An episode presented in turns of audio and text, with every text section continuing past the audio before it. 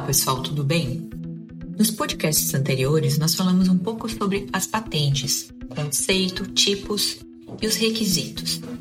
E uma dúvida que sempre fica ao público é: posso patentear um produto similar a outro que já está patenteado? Como que eu descubro isso? Então, lembre-se do primeiro requisito que é a novidade.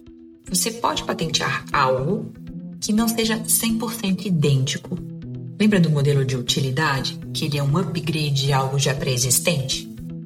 Mas uma das coisas que para você desenvolver pesquisa é inventar algo inovatório, é fundamental é fazer a busca de anterioridade. E eu vou falar para você olhar o passo a passo do site passafacilpatentes.com.br. Ali ele relata exatamente como fazer essa busca. Inicialmente, se for aqui no Brasil, vá ao INPI, no banco de dados deste, com variações dos termos do produto que você está desenvolvendo, aspas, e com conexões como e ou. Também faça no Google Patents. Além disso, no USPTO, que é o americano,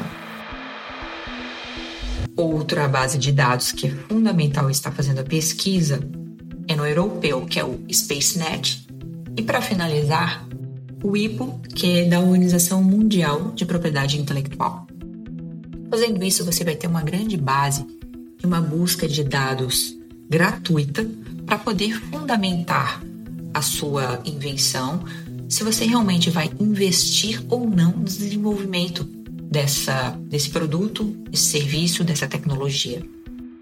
Lembre-se que o NPI ele não necessita de protótipo para você fazer o processo. Porém, muitas vezes você desenvolve o protótipo para averiguar realmente se aquele produto é, vai ter aceitabilidade, vai funcionar no mercado. Então fica a dica de hoje do podcast. Faça a busca de interioridade para averiguar o que, que já está acontecendo. Um forte abraço e até a próxima!